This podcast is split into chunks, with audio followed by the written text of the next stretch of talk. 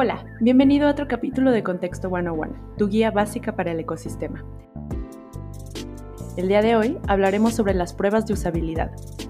Estas pruebas buscan evaluar un producto o servicio directamente con los potenciales usuarios.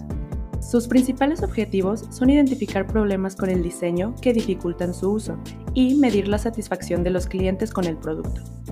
Por lo tanto, generalmente se llevan a cabo durante la etapa de prototipo, cuando el producto todavía no está listo para salir al mercado.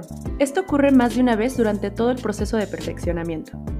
El proceso consiste en participantes realizando tareas utilizando el producto, mientras que un grupo de supervisores observan, escuchan y toman nota de su comportamiento y reacciones. Con base en estas observaciones, se harán los cambios pertinentes al producto.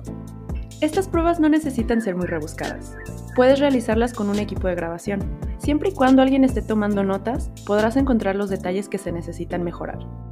Esas fueron las bases de las pruebas de usabilidad. Si tienes algún término que te gustaría entender, escríbeme a editor.contexto.com. Yo soy Ale Rodríguez y nos vemos el próximo miércoles de Contexto 101.